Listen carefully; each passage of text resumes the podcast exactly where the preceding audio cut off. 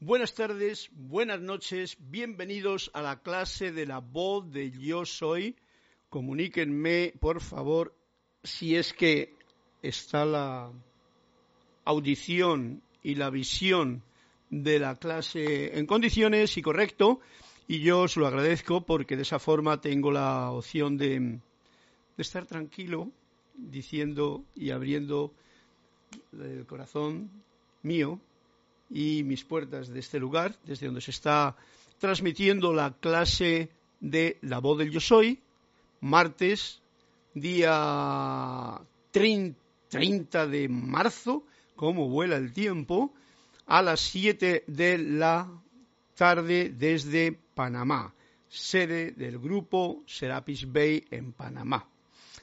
Bienvenidos, bienvenidos, bien recibidos Gracias por vuestras. Veo por ahí que hay algo escrito, pero no lo alcanzo a leer, así es que voy a leerlo desde aquí, desde el iPad.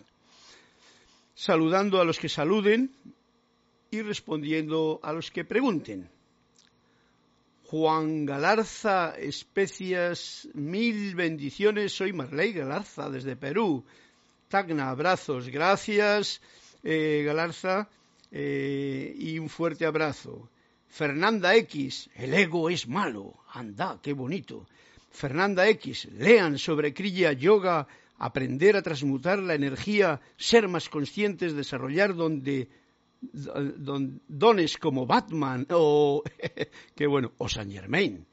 Gracias, Fernanda.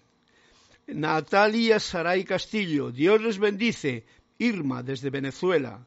Naila Escolero, bendiciones de luz. Carlos, y a todos los asistentes a esta enseñanza desde San José de Costa Rica y Juan Galarza Especias, todo audio correcto. Gracias por darme el reporte, lo necesitaba y así estoy ya más tranquilo al respecto. Flor Narciso, saludos y bendiciones, Carlos, y a todos desde Cabo Rojo, Puerto Rico. Naila Escolero, veamos qué nos dice la página 277. Eso, eso, veamos qué nos dice. Y Flor Narciso me dice, veamos qué nos dice la página 183. Naila Escolero, perfecto sonido e imagen, gracias. María Laura, María Laura Mena, hola Carlos, bendiciones desde Argentina, abrazote cuántico para todos. Y María Paz Camaño, bendiciones y luz desde Chillán, Chile, bonito lugar. Charity del SOC, muy buenas noches, Carlos, mil bendiciones desde Miami, Florida. Y Juan Galarza Especias, por favor, página 203. Bueno, pues ya tenemos material de trabajo. Sabéis que esta clase se llama La voz del yo soy. Estamos en el capítulo en Emanuel del libro de Emanuel, el 1, que es el capítulo del yo soy. Y yo soy Carlos Llorente y ustedes son lo que son. ¿eh? Y eso es un abrazo fuerte y cariñoso, el que os de, de aquí os envío de corazón a corazón con el fin de que podamos estar bien conectados con quién?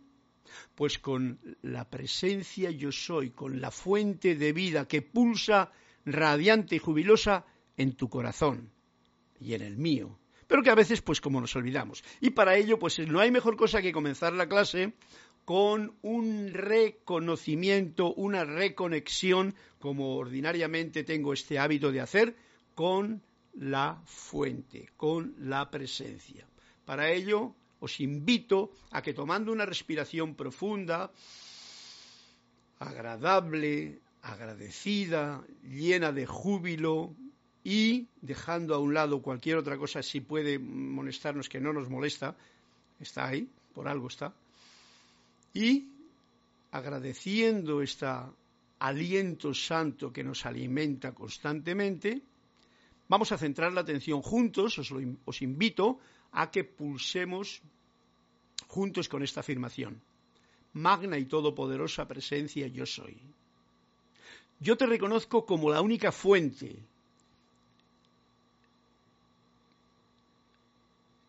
pulsante en mi corazón y en el corazón de todos los seres humanos. La única fuente de vida, el único poder. Y ahora te invoco a la acción Pongo mi atención en ti y te invoco a la acción. Pongo mi atención en ti aquí, en mi corazón, frente. asume el mando de mi atención, de mis cuerpos emocional, mental, etérico y físico que conscientemente te ofrezco.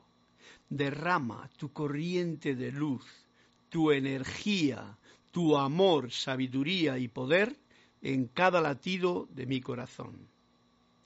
Ahora encaro tu eterno amanecer y sol de mediodía y recibo tu magna presencia, esplendor y actividad en esta actividad presente de este momento de clase, visible y tangiblemente manifiesto.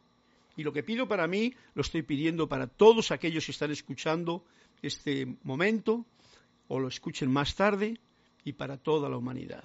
Gracias, Padre, Madre, porque así es. Bien, una vez hecho esta conexión consciente o reconexión consciente, pues siempre estamos conectados, recordémoslo. En realidad nunca nos desconectamos. O sea, yo soy lo que yo soy, esa frase tan bíblica, esa indica lo que uno es. Ahora, tenemos, como yo suelo decir, el poco yo, que es lo que cada, cada mañana yo me levanto y lo vuelvo a inflar como cual globito. Y entonces ahí ya pues a veces con, todas las preocupaciones con las que estamos liados diariamente y las que nos se encargan de que nos liemos un poquito más, pues entonces a veces nos olvidamos de, de quién soy yo. Y entonces pues pueden ocurrir cosas pues más graciosas, ¿no? Pueden ocurrir cosas más graciosas porque eh, se estanca uno en situaciones y viene pues el sufrimiento o viene, si no se estanca uno, viene el fluir, el fluir con la vida y entonces viene la manifestación de la armonía. La armonía es uno de los fundamentos de la música. Y como en realidad somos música, pues hay que hacer hincapié en esto, en el fundamento de la música, que es la armonía la armonía de mis propios sentimientos, de mi paz interna y externa. Eso que se mantenga en armonía. Eso es cuando no está uno atascado, generalmente eso fluye como por naturaleza.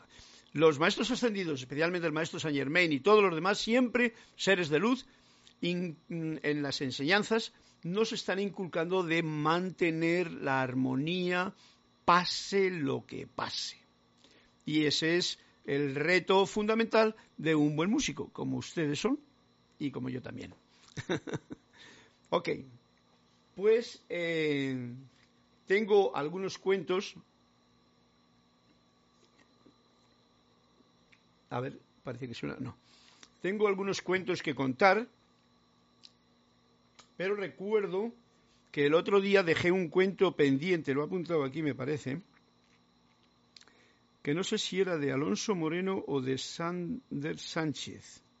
No recuerdo bien. Si hay alguno que la semana pasada eh, me quedé porque me pedisteis bastantes y no le pude traer a la palestra, pues me lo decís ahora en el comentario, el que si está por ahí alguien que me pidió y no lo pude leer, y entonces pues lo leemos. Y así vamos a pasar directamente no, no, no, no me voy a escapar yo de aquí de un comentario que he escuchado. yo tengo que decir eh, las cosas, ¿no? No se puede escapar uno de nada.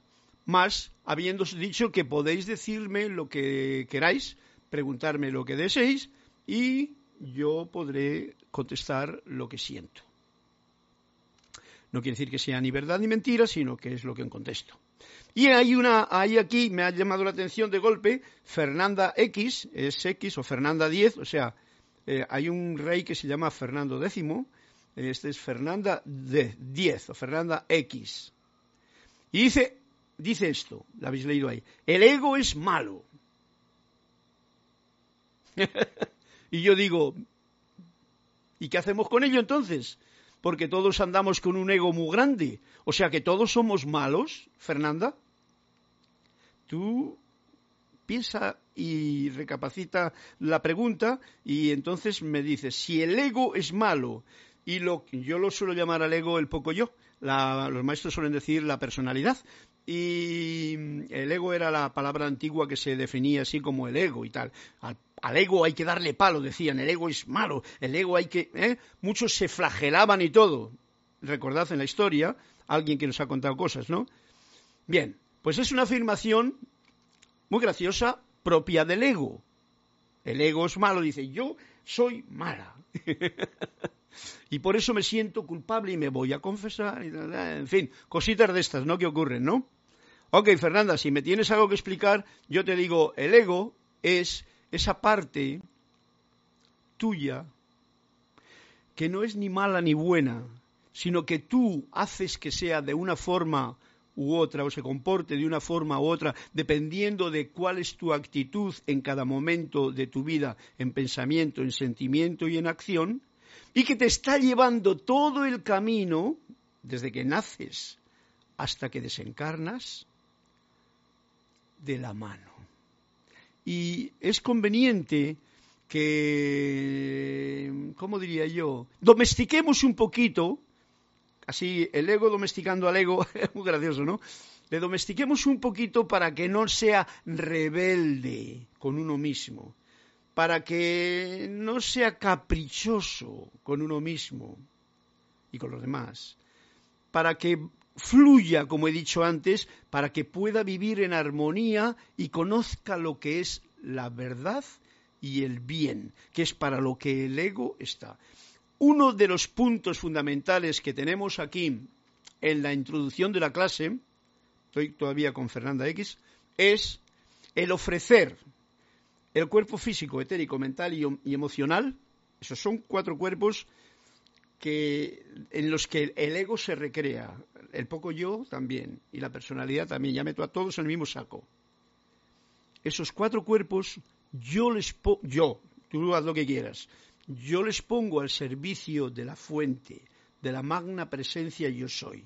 Se lo pongo desde por la mañanita. Y entonces todo el resto, pues estos cuerpos están tratando de hacer lo mejor que pueden. ¿eh? Aquí no hay juez, no hay pecador, no hay nada de eso.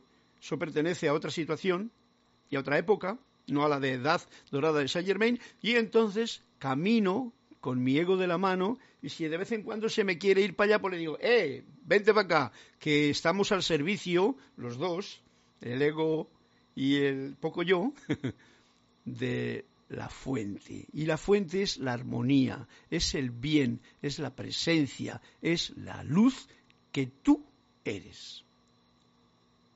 ¿Ok, Fernanda? Lean, bueno, ay, sí, sigue diciendo cosas. Ay, Fernanda, venga, da la clase tú. Lean sobre Kriya Yoga, aprender a transmutar la energía, ser más consciente, desarrollar, ser más consciente, desarrollar dones como Batman o como Saint Germain. O Saint Germain. Ok, bueno, ya sabes tú que yo, por ejemplo, no te digo ni suelo decir a nadie lo que tienen que hacer.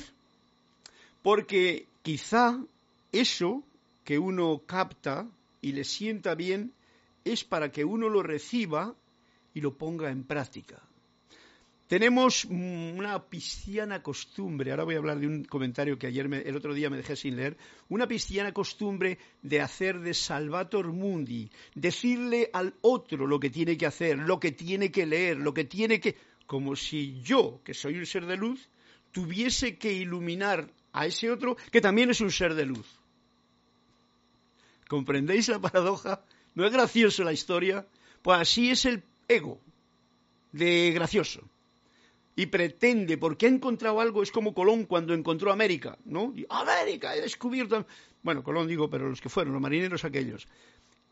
Si hasta entonces había sido tan ignorante que no sabías que existía un continente hermoso, maravilloso, como es América del Norte, América del Centro, América del Sur, con sus culturas, con su raza, con su gente, y tú tenías los ojos cerrados, y de golpe llegas por casualidad, porque no se te hundió el barco, le digo a Colón, y aparece ahí en la isla de Santo Domingo, donde aparecía la española, y dice, tierra, por fin tierra, descubierto.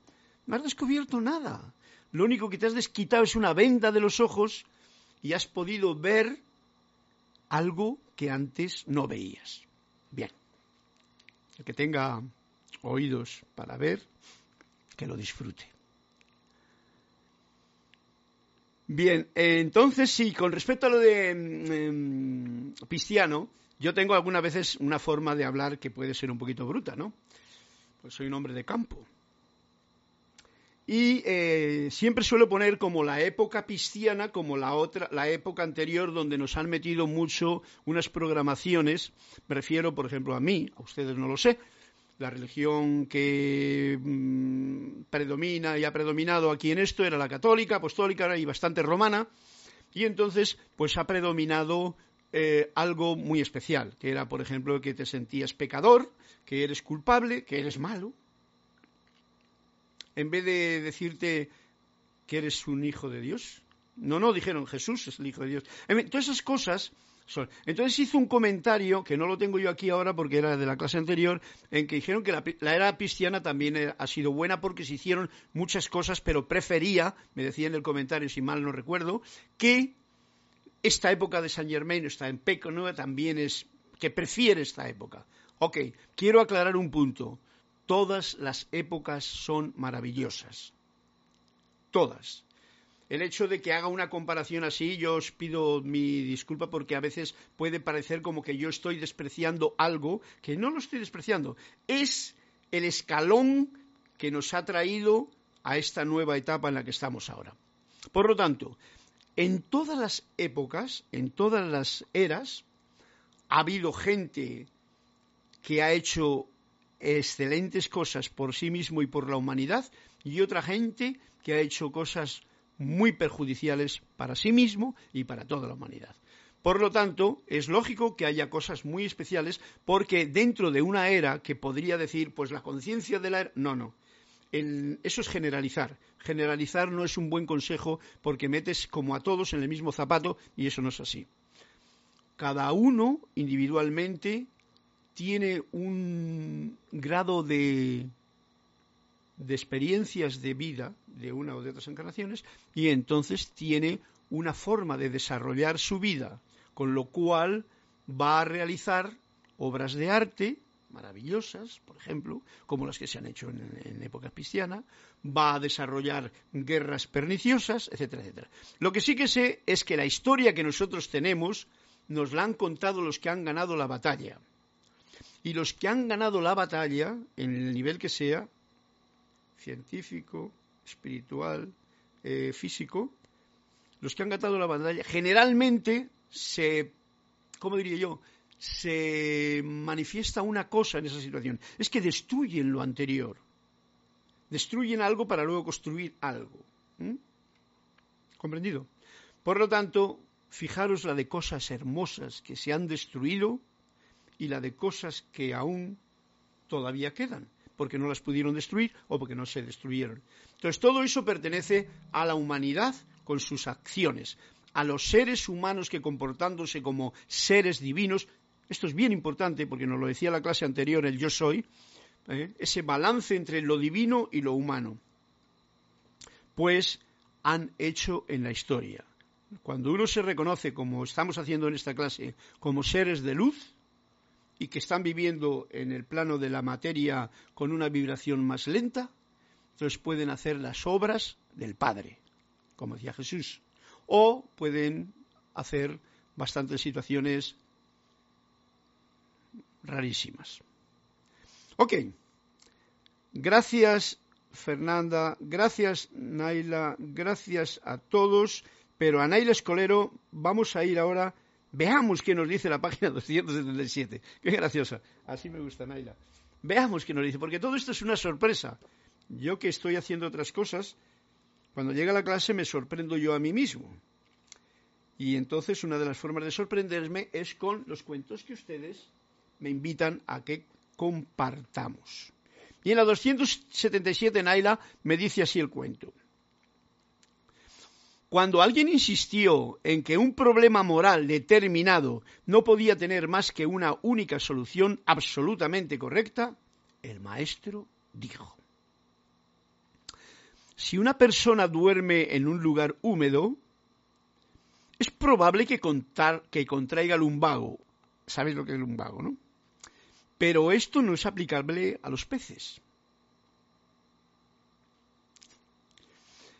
Vivir en un árbol puede ser peligroso y perjudicial para los nervios, pero esto no es aplicable a los monos.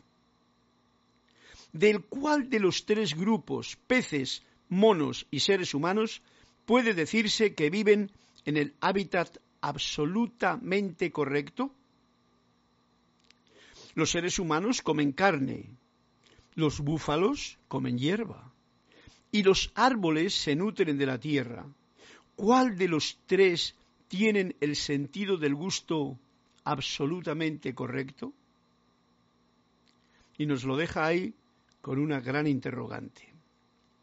Bueno, este cuento, Naila, me ha removido a mí un montón de cosas a la hora de leerlo, que no sé si será necesario que profundice en ellas, pero sí que es importante recordar la primera parte, que es, dice, cuando alguien insistió en que un problema moral determinado no podía tener más que una única solución absolutamente correcta, el maestro dijo. O sea, esto es para que eh, voy, a atreverme a hacer una cosa. Cuando alguien define algo en este mundo de las apariencias y de vida mm, fluyente que tenemos, y se pone cabezón, como que no ve más que una solución, como dice aquí, un problema moral, fijaros que habla de problema moral determinado, no podía tener más que una única solución absolutamente correcta, y el maestro, muy suspicaz, muy inteligente también, eh, y muy abierto a una conciencia amplia y, eterna, que es la que tiene un ser cuando ya ha caminado y experimentado, nos está diciendo estos ejemplos. Primero, cuando una persona duerme en un sitio húmedo, eh, le puede salir un dolor luego aquí de lumbago, ¿no? Pero eso no se aplica a los peces que viven en el agua y no tienen nunca un problema de ese estilo. Cuando los pájaros, eh, si vives en un árbol, como ser humano, eh, te puede perjudicar a los nervios porque te crees que te vas a caer de la rama, ¿no? Como cuando un tigre se acopla bien ahí. Pero esto no es aplicable ni a los monos ni a los pájaros. Yo, yo he juntado dos pájaros y dice, de los cuales de los tres grupos peces, monos y seres humanos puede decirse que viven en el hábitat absolutamente correcto.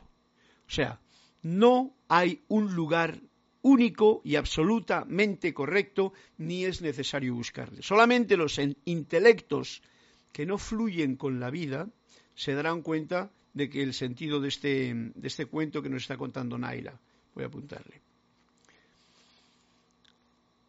Todo tiene su fluidez. Como todos los colores tienen, como dije el otro día, su más fuerte o más débil, su arco iris de colores. Y eso es una bendición, porque cada cual, dependiendo de su estado de conciencia, va a poder ser un mono que tranquilamente duerme en un árbol, o sea, prepara una camita bien hecha allí, o va a poder ser una persona que va a poder dormir debajo de un puente con humedad y lloviendo, o va a poder ser hasta como pone el último ejemplo, el último ejemplo es bien especial. Los seres humanos comen carne, los búfalos hierba, los árboles se nutren de la tierra y añadiría y del sol. ¿Cuál de los tres tiene el sentido del gusto absolutamente correcto? No es absolutamente correcto nada en, realidad. Es la respuesta que yo puedo dar. Es cada cual hace lo que le toca hacer en el momento en que está viviendo. Por ejemplo, si el ser humano no tiene otra cosa más que carne para comer, pues tendrá que comer carne. Si el búfalo eh, se le acaba la hierba, pues igual va a romper la corteza de un árbol. Y si al árbol se le acaba el nutriente de la tierra, tendrá que vivir del nutriente del cielo, pero si no, ¿qué es lo que pasa? Que cuando no se alimenta, tanto el cuerpo humano como el de los animales, como el de los árboles, muere, desencarna. Se acabó la vida. Por lo tanto, no hay un sentido, eh, como diría, una solución absolutamente correcta para nada, ni hay que buscarla, diría yo. Porque entonces estamos metiéndonos en algo de la búsqueda de la perfección, lo cual me puede hacer hasta sufrir mucho porque la perfección yo ya soy. El yo soy es perfección. ¿Para qué voy a andar buscándola? Para eso lo que tengo que hacer es esa amistad verdadera con el poco yo, con la personalidad, para que siempre esté tratando de caminar en armonía. Y ahí va a encontrar cada en cada etapa de su vida la perfección que le corresponde. Hay que dar tiempo al tiempo. Muy interesante este cuento. Me ha alargado por ahí un poquito por la tangente. Espero que os haya sido eh, beneficioso. Y vamos a pasar a otro cuento por aquí, porque no, aunque hoy he abierto el libro de, no sé cuál ha sido, de la voz yo soy, y tengo algo que leeros también ahí.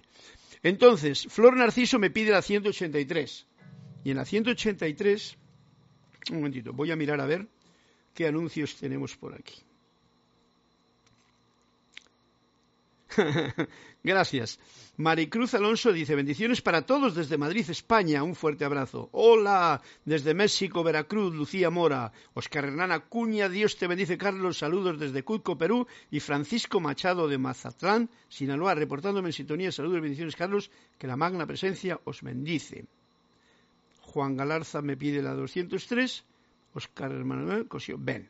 Y Fernanda X me dice, sí, sí, gracias, Fernanda. Rosaura Vergara, creo que nos hemos comprendido, ¿no? Buenas tardes, Carlos. Bendiciones para todos desde Fernanda.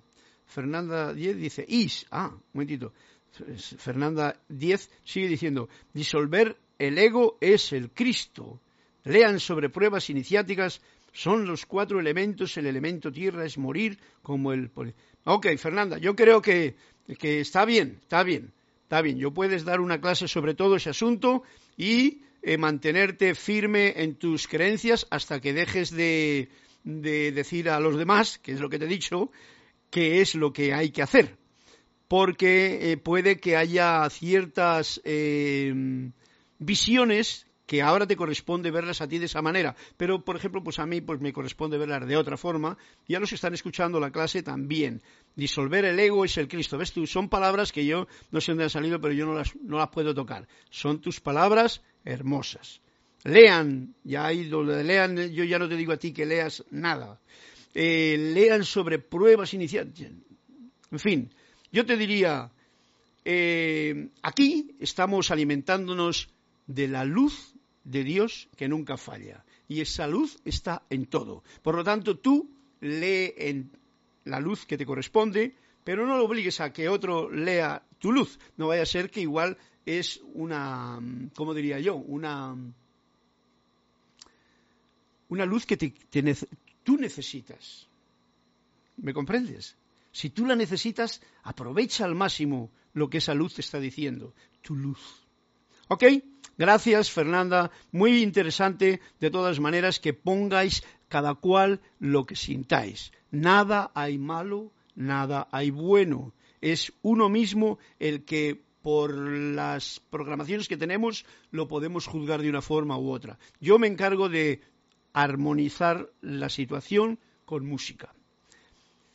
Marian Mateo, saludos desde Santo Domingo y Arrasa Sandino, saludos y bendiciones. Carlos desde Managua, Nicaragua. Alonso Moreno Valencia, desde Manizales, Calda, Colombia. Raúl Niebla, saludos, bendiciones, hermano Carlos, desde Miraflores, Baja California Sur, México. Un fuerte abrazo. La música, la música, la música, la armonía, la música armoniosa, eso es algo que yo siempre os invito a que lo tengamos. La música en tu propio corazón. En el corazón ya está el ritmo, ¿no? ¿Eh? Pues a eso cántale tú tu melodía y ya empieza la melodía con el ritmo del corazón y tu melodía del poco yo, como la puedes cantar, a manifestar esa armonía en tu diario vivir. Juan Esteban Rodríguez Cabana, saludos y bendiciones desde Barranquilla. Fernanda X, sí. Fernanda Díez, digan amén. amén. No, yo no digo amén, yo digo amén. Porque ya sabes tú que, y hablando de la época cristiana, todo el mundo ha estado diciendo amén sin saber a lo que se refería. Yo digo amén de amar. Es la única situación que tenemos por delante a mano. Amén. Amén. Siempre. No afirmando palabras, sino sintiendo con el corazón que significa amén, amar. que cada cual profundice en lo suyo. Gracias, Fernanda. Amén. Y eh, el, el cuento siguiente era de quién era? De Flor Narciso, en la página 183. ¿Veis? Me gusta desgranar todo porque esto es necesario. Es necesario para que todos podamos sentirnos libres de expresar lo que somos. Y todos nos enriquecemos con las, los aciertos, incluso con las equivocaciones. Y si uno se da cuenta que uno mete la pata, pues ya sabéis lo que dice Serapis Bey. Saca la pata, invoca el fuego violeta y no vuelvas a hacerlo, no vuelvas a meter la pata en el mismo agujero.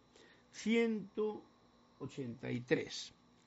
Vamos a ver qué nos dice el cuento de Flor Narciso.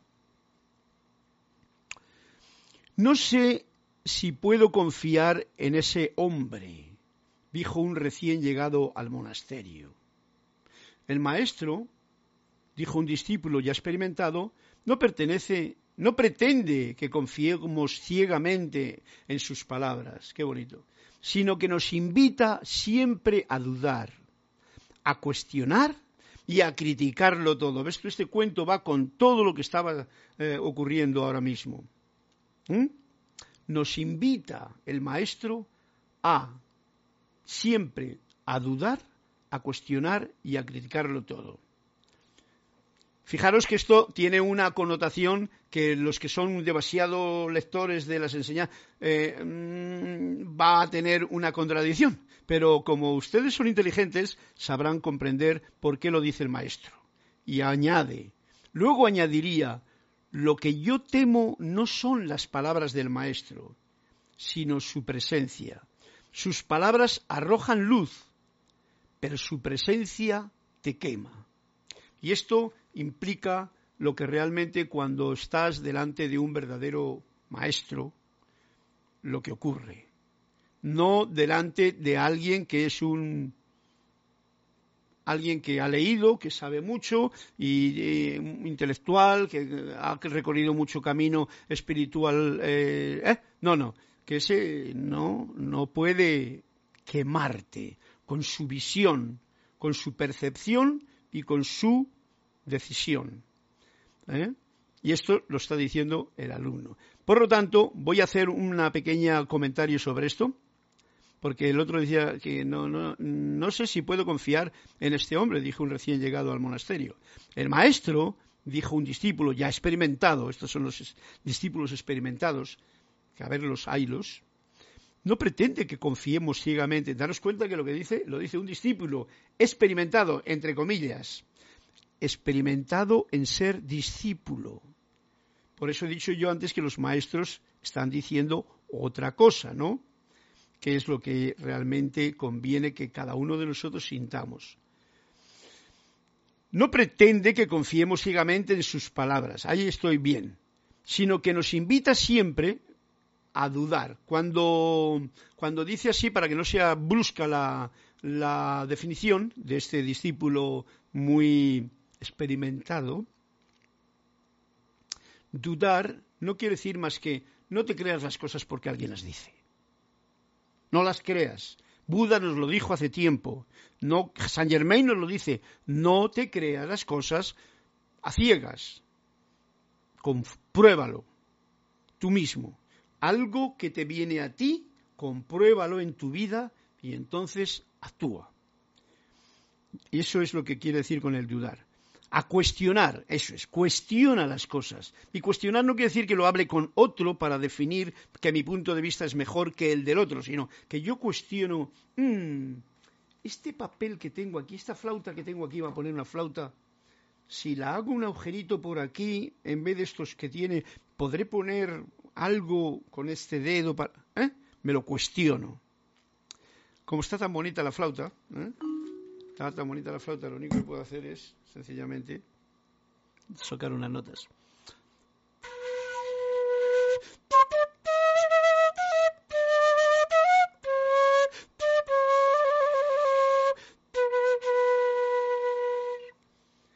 Lo digo yo esto de la flauta porque me he encontrado un trozo de metal así de este tamaño, y voy a intentar hacer una flauta de este estilo.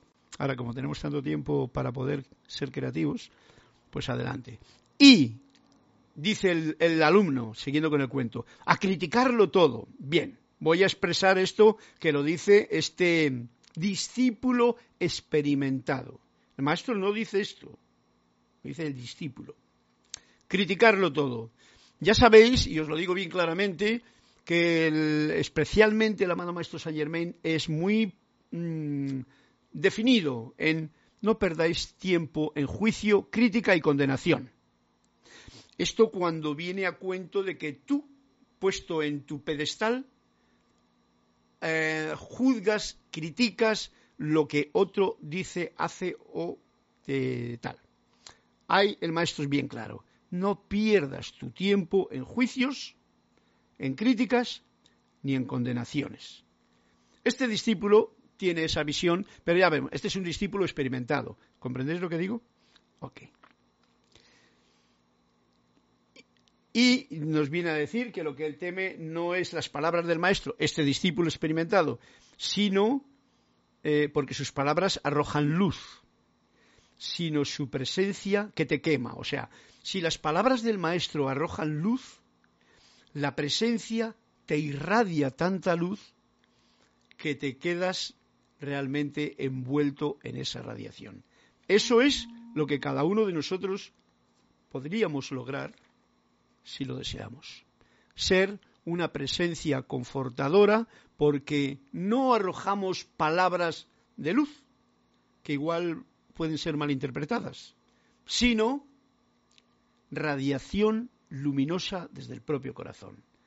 A quien sea, a quien esté delante o a quien no esté delante, constantemente. Entonces uno se define conscientemente en lo que es. Yo soy un ser de luz y tú también. Eso es bien importante de tenerlo en cuenta. Vamos a pasar ahora, me parece que había otro cuento más y por qué no. Juan Galarza me decía especias, por favor, la página 203. ¿Por qué no?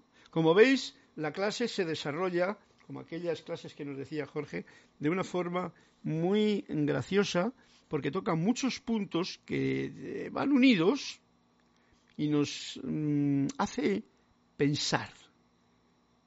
Eso es lo importante, que aprendamos a sentir y a pensar por nosotros mismos porque has rumiado lo que estos cuentos te dicen, o las palabras del maestro, o lo que aquí se descargue.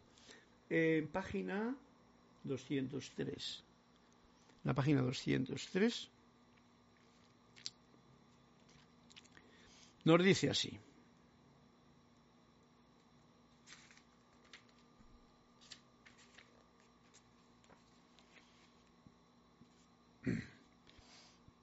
El mundo moderno está padeciendo de una creciente anorexia sexual, dijo el psiquiatra. ¿Y eso qué es? preguntó el maestro. Pérdida del apetito sexual. Eso es terrible, dijo el maestro. ¿Y cómo se cura? No lo sabemos. ¿Lo sabes tú? Creo que sí, dice el maestro. ¿Cómo? Haciendo que el sexo vuelva a ser pecado, dijo el maestro con una maliciosa sonrisa.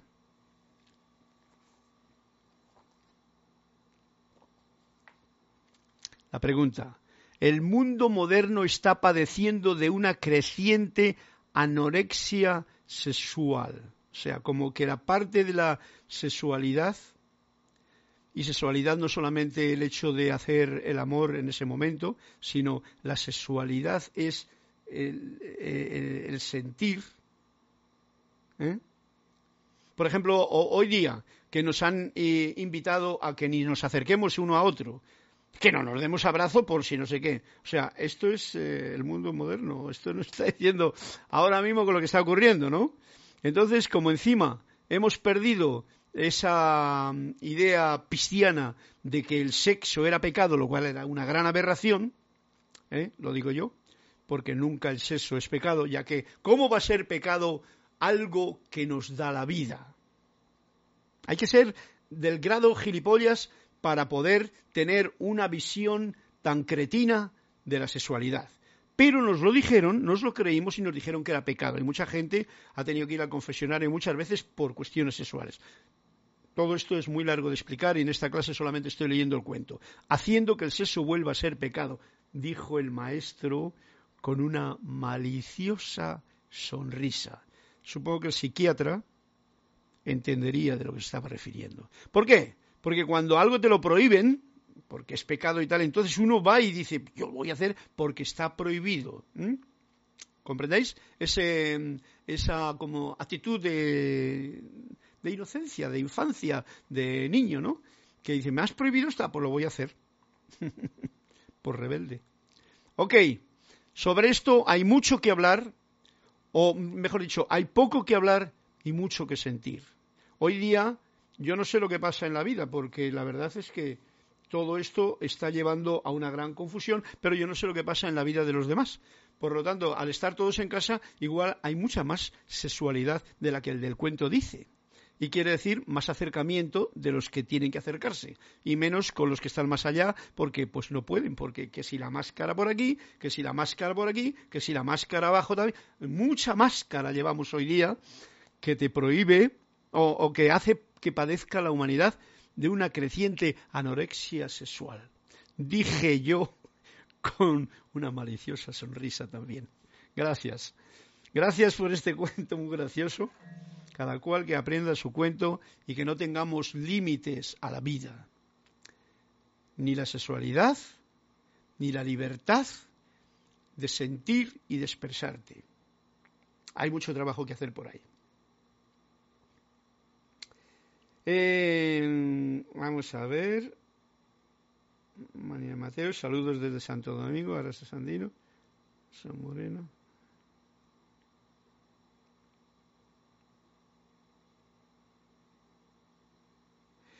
María Mateo, María Mateo, me ha fascinado tus comentarios, Carlos. El maestro de Melo tiene algo sobre la tiene algo sobre la privacidad. Tiene muchas cosas. Ya he dicho yo que cuando se me termine eh, lo que estoy haciendo, pues tendré que mm, seguir con cosas que van a ser siempre em, enriquecedoras y que nos mm, despiertan igual habitaciones del propio de la propia vida que las tenemos un poquito olvidadas, ¿no?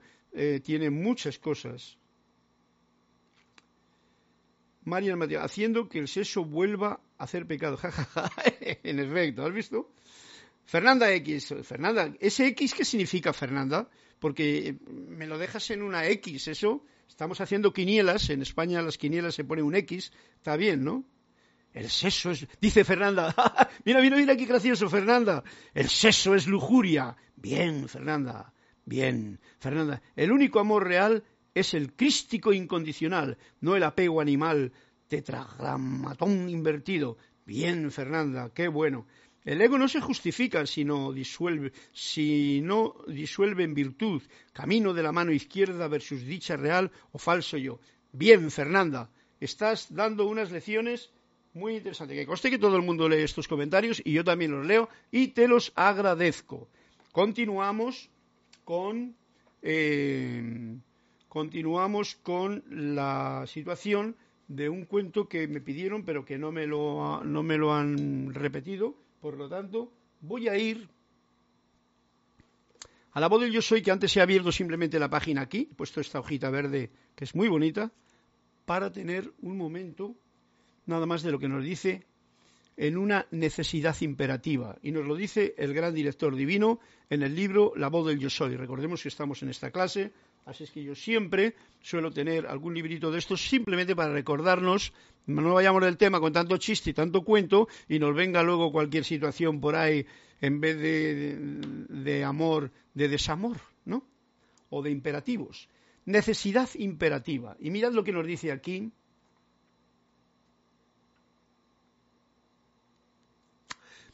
El gran director divino.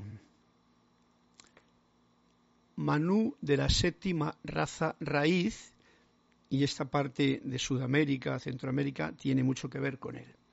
La humanidad, después de haber pasado por el desconcierto y experiencias humanas en cientos y quizá miles de encarnaciones, debería animarse A ver qué pasa. Bueno, conexión excelente. ok, creo que ya estamos de nuevo en el punto. Esto ha sido, esto ha sido algo de... Se me ha escapado de mis puntos de referencia. Continuamos la clase, aquí donde hemos estado detenidos. Ahora tendré que empezar de nuevo. Ok, eh, si me dais alguna señal de que estáis conectados a alguien, pues entonces yo estaré más tranquilo. Ya se escucha, ya me dice por ahí. María Mateo. Gracias, María Mateo. Sí, algo debió de ocurrir en la configuración de externa, porque fue YouTube la que me lo anuló en algún momento. Vamos, las conexiones, no YouTube. Bien, vamos al grano, que es lo importante.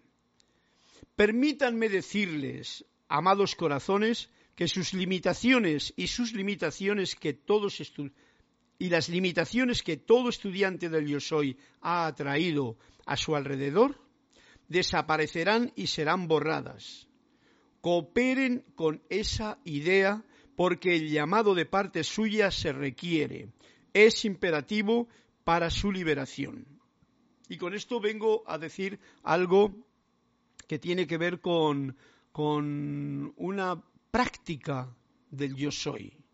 O sea, como decía antes eh, Fernanda sobre el ego, si el ego no recuerda que está al servicio del yo soy, pues va a tener muchos problemas, los problemas que quiera tener.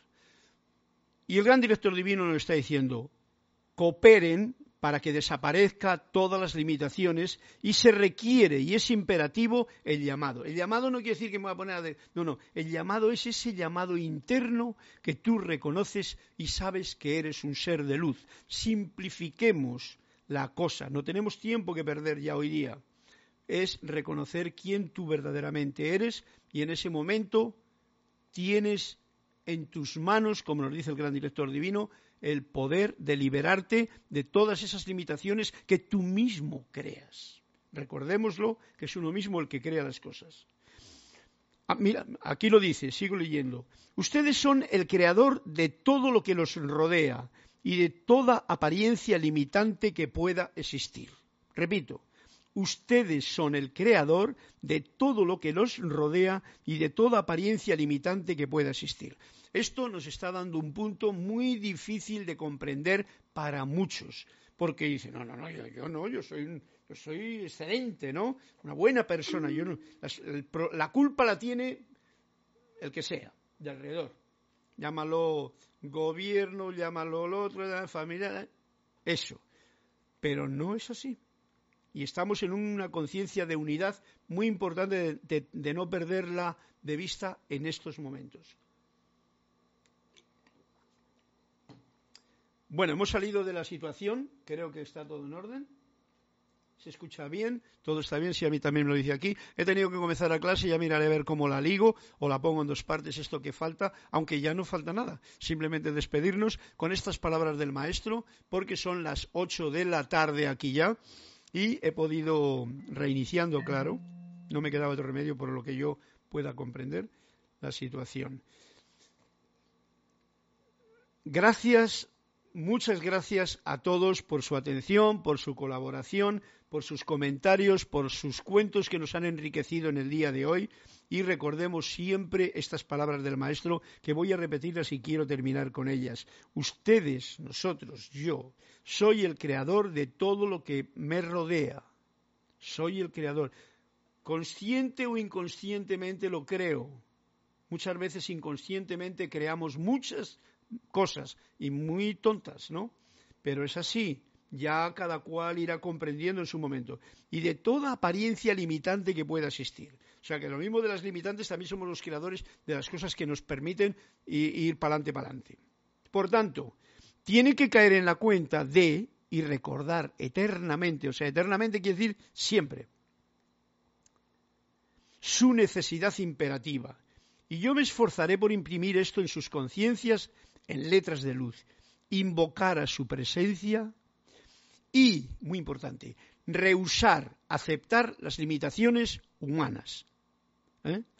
Tenemos algo muy especial que nos dijo Emanuel en la clase anterior de cómo un ser de luz, y voy a ir a, nos dice, encuentren oportunidades a lo largo de sus vidas para llegar a un punto de equilibrio donde saben que son ambos. Somos espíritu, divinos, luz y humanos, sombra también, y lentitud. Buscar ese equilibrio, encontrar ese equilibrio y entonces invocar la parte de lo que yo realmente soy, de la luz que yo soy, con el fin de, mm, de que se manifieste la verdad, el bien, nada más. Eso, en tu vida y en la mía y en todas, las vidas de todos. Como esto no se hace, generalmente pasa lo que pasa, pero estoy hablando para estudiantes de la luz, que somos todos, pero que ustedes tienen además maestros y libros. Rehusar, aceptar las limitaciones humanas. Tú puedes, te pueden poner límites, pero yo no las acepto. Recordemos un detalle muy importante. Cuando tú no aceptas en tu vida algo, no va a pertenecer a tu vida. No quiere decir que lo rechaces, porque igual es una ley humana, ¿no? Pero yo no lo acepto. Y eso no me pone en contra ni a favor de nadie. Sencillamente no lo acepto cuando es una limitación humana. Y con esto me voy a despedir de todos ustedes. Ha sido una pena el que se me haya cortado la clase porque íbamos en un momento así como calentito y de golpe se perdió. Os pido eh, disculpas para que a ver si la próxima vez no pasa. Esto se escapa de. Esto es un milagro y estoy muy agradecido a poder contactarnos, a poder estar juntos en esta situación y a podernos eh, comunicar y compartir. Gracias una vez más y hasta una próxima oportunidad. Me voy a despedir con unas notas musicales de flauta. ¿Son así? Solamente.